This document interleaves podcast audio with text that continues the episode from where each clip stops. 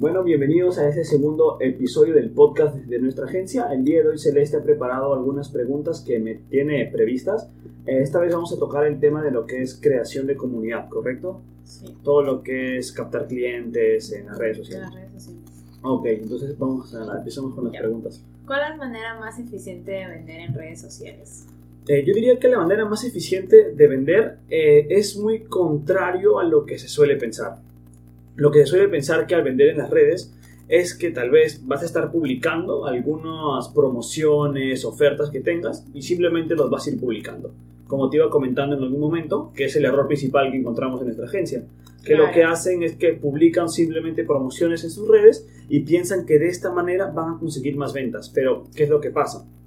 Eh, la gente no entra a las redes sociales con la intención de comprarle a ninguna empresa. La gente no entra con la intención de, ah, le voy a comprar esta empresa, quiero entrar a comprar. La gente entra a las redes con la intención de interactuar ya no solo con los amigos, sino también con las marcas. Ver contenido, reaccionar, me, gusta, no me gusta, compartirlo. Ahora es más por interacción que por venta. Y hay que pensarlo también desde el hecho de que hay que tomarlo como si fuera eh, una venta presencial ya no es que separemos el área digital y el área física. Son uno solo, funcionan igual al momento de vender. Y hay que relacionarlo un poco con lo que viene a ser, eh, me gusta utilizar una metáfora que viene a ver con la boda.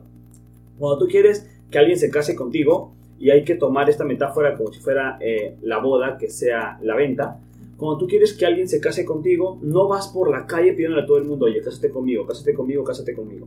Porque si tú vas pidiéndole a la gente que se case contigo en toda la calle, Claro. nadie se va a querer Te casar van a contigo. rechazar. Sí, porque o sea, nadie te conoce. Simple- tienes que conocer a la persona, ya. Exacto, porque es todo un proceso que se tiene que seguir para que alguien se quiera casar contigo. Y es muy similar en las redes. Tú no puedes ir pretendiendo que todo el mundo te quiere comprar porque nadie te conoce. Yo pienso que sería más eficiente el hecho de que primero vayas generando una relación con los usuarios y después llegue la venta. En este caso no tiene que ser un proceso tan largo como viene a ser una boda. En la boda puede tardar hasta años este proceso de relación. Para las ventas se puede disminuir, tal vez eh, conseguir que un cliente se enamore con tu marca demore una semana, es dependiendo de cada negocio, a veces puede ser una, dos semanas, a veces un mes, pero el objetivo es que siempre estés creando esta relación porque hay clientes, hay negocios, ah, por ejemplo, una vez vi un caso de una, este, eh, ¿cómo se llaman estas concesionarias de, de autos? Y demoraron a un cliente hasta 36 meses en confiar en la marca y recién comprar un carro de alto valor a través de estos métodos de vender en línea. Y entonces es dependiendo de cada negocio va a tomar más tiempo y también dependiendo del cliente. Claro. ¿Considera que es importante generar una comunidad? Eh, sí, pienso que es esencial generar una comunidad. Porque piénsalo en la manera en la que tal vez, imagínate que ya generaste una relación, pero simplemente vendes y es pura transacción con tus seguidores. Venta, venta, venta, venta y no generas nada con ellos. El objetivo de vender en las redes es que es más fácil poder comunicarte con los seguidores y esto es para generar una relación con ellos a largo plazo, para que no solo te quedes con una venta, sino que le vendas a un cliente una vez y después le vendas otra, otra, otra y otra y otra. Como decía Peter Drucker, el objetivo de un negocio es conseguir el cliente y mantenerlo, porque es la parte más complicada de un negocio, conseguir los clientes. Y la cosa es fidelizarlos y es un poco más sencillo, pero conseguirlos es el problema. Entonces, al conseguirlos, tienes que mantener, ver la manera de que se queden allí contigo. Y la mejor manera es creando una comunidad. ¿Podrías nombrarme tres consejos para crear una comunidad? Bueno, al momento de crear consejos, eh, hay que tener en cuenta que la comunidad, para que se pueda crear, los usuarios tienen que tener un sentimiento de pertenencia. Como su mismo nombre lo dice, comunidad es sentir que están encajando, que están en un grupo. Entonces, una, estrategia para generar esta comunidad es que esta comunidad le des un nombre. Porque al darle un nombre se van a sentir más identificados con ello, con esta comunidad. Va a decir que todos en ese grupo eh, se sienten identificados con este nombre y entre todos va a ser como que todos comparten el mismo camino. Por ejemplo, imagínate que eres un gimnasio y le pones como nombre a tu comunidad espartanos. Entonces como que ellos no van a decir, no, yo, yo, yo no quiero simplemente marcarme, eh, tener un mejor estado físico. Yo soy un espartano. Todos somos un espartanos. Entonces, si tú te refieres a tu comunidad como que, oigan, espartanos, hoy vamos a hacer esta rutina, eh, es- espartanos, miren este video, Es como que ellos Claro, se sienten dentro. Claro, ya así lo motivan mejor a entrenar y Ujú. también ya depende de ellos. Claro, porque... seguir la rutina. Claro, porque al mismo tiempo ya eh, se empiezan a sentir más conectados con la marca, al darles un nombre, se sienten más identificados. Esa sería una estrategia. Otra estrategia que yo recomendaría en esto es del hecho de facilitarles el camino. ¿A qué me refiero con esto? Es que, como iba mencionando, el objetivo de, de vender en las redes es generar una relación y después vender. No puedes irte directo a la venta. Entonces, una manera de generar esta relación de manera más rápida, se podría decir como un truco, es facilitarle el recorrido a los usuarios. Por ejemplo, imagínate que un usuario, en este caso sigamos con el tema del gimnasio, eh, su objetivo de él es perder peso y tener un mejor estado físico. Claro. Entonces tú como marca, fuera de que pague tus membresías de gimnasio, ¿cómo puedes ayudarlo de manera gratuita? Y esta es la manera en la que ellos van a sentir que tú los estás ayu- ayudando. Los usuarios quieren marcas que se estén preocupando por ellos activamente. Entonces sería cuestión de crear piezas de contenido que vayan orientados a que ellos logren ese resultado. Por ejemplo, un video, las 5 mejores dietas para perder peso, los 5 mejores ejercicios para quemar grasa, eh, tal vez los mejores ali- alimentos para un desayuno saludable. Entonces es buscar este contenido que los ayude a ellos a llegar a la meta que tienen prevista. Por último, como tercera estrategia, yo diría que es escuchar a la comunidad. El tema de escuchar a la comunidad es de suma importancia, porque recuerda que ellos son tus potenciales clientes. Entonces todo tienes que ir tú midiéndolo en base a, los, a las críticas constructivas, porque también van a haber críticas hay negativas. El objetivo es poner tu foco en las críticas constructivas y en base a esas críticas constructivas mejorar tu producto, tu servicio o hasta el contenido que estás haciendo. Es, yo creo que son tres estrategias fundamentales para crear esta comunidad en las redes. Relacionado con facilitar el recorrido a los usuarios, ¿existen diversos tipos de contenido para eso? Sí, eh, diría que existen tres tipos de contenido para ser precisos con todo esto de facilitar el recorrido. Uno, que viene a ser un contenido más curioso. Es un contenido que al mismo tiempo, al ser curioso, tiene que ser educativo para ellos, para que también lo atraigas a tu sector, porque este contenido curioso es para atraer personas de, que no estén interesadas en tu sector. Por ejemplo, sigamos con el tema del gimnasio. Por ejemplo, eh, imagínate que hay una persona que no tiene ningún interés en perder peso. Su interés es nulo por la pérdida de peso, pero tú creas una pieza de contenido que sea muy curiosa y que llame la atención hasta de los usuarios que no estén interesados en la pérdida de peso. Por ejemplo, eh, con esta dieta esta persona logró perder 20 kilos. Un título súper llama- llama- llamativo y encima si el contenido es un tanto educativo, ligeramente, y sigue manteniendo este tema curioso, va a atraer usuarios fuera de tu, de tu sector. Entonces vas a agrandar tu mercado y al mismo tiempo puedes convertirlo en un posible cliente a un futuro. Claro. Yo diría que este es un tipo de contenido. El segundo tipo de contenido es un contenido que sea un problema ilimitado. Es un problema que siempre se suele repetir en tu sector. Por ejemplo, imagínate que para el tema de seguir con el tema del gimnasio, con lo de perder peso, un problema que tal vez se repita mucho. Eh, ¿Qué desayunar? Eh, ¿Cuáles son las mejores dietas? Eh, ¿Cómo hacer un almuerzo fitness? Entonces imagínate que este es tu contenido que más se suele repetir entre los usuarios que suelen llegar cuando quieren perder peso. Claro. Entonces este contenido siempre te va a traer nuevas visitas, se podría decir. Es un contenido que tú podrías seguir publicando de vez en cuando porque es un contenido que la gente, tus nuevos usuarios, van a querer volver a ver porque es algo que se repite. El tercer tipo de contenido es el problema actual. Es un problema que simplemente es necesario una vez. No es necesario que se vuelva a repetir con el problema ilimitado. Por ejemplo, aquí con el tema del gimnasio, hay que mantener esta, esta temática. Eh, imagínate que sale, esta es la nueva dieta revolucionaria del 2018. Claro. Porque imagínate que tal vez un estudio para el 2019 descarta este- este- esta dieta. Pero imagínate que es la dieta del 2018. Para que Al- sirve con broche de oro. Ajá, pero imagínate que alguien en el 2019 llega, entonces ya no le importa este contenido, porque ha sido un contenido de problema actual en el 2018. Pero en el 2019 ya nadie le importa. Esta dieta dejó de existir, dejó de estar de moda, entonces dejamos la moda y tendríamos que volver a crear otro contenido de problema actual, se podría decir. Claro. ¿Cómo se podría facilitar la creación de ese contenido? Bueno, eh, yo diría que la creación del contenido a veces sí es un poco te- tediosa el tema de encontrar un tema, ponerte a grabarlo, eh, tal vez tener las ideas, ¿no? A veces suele ser un poco complicado.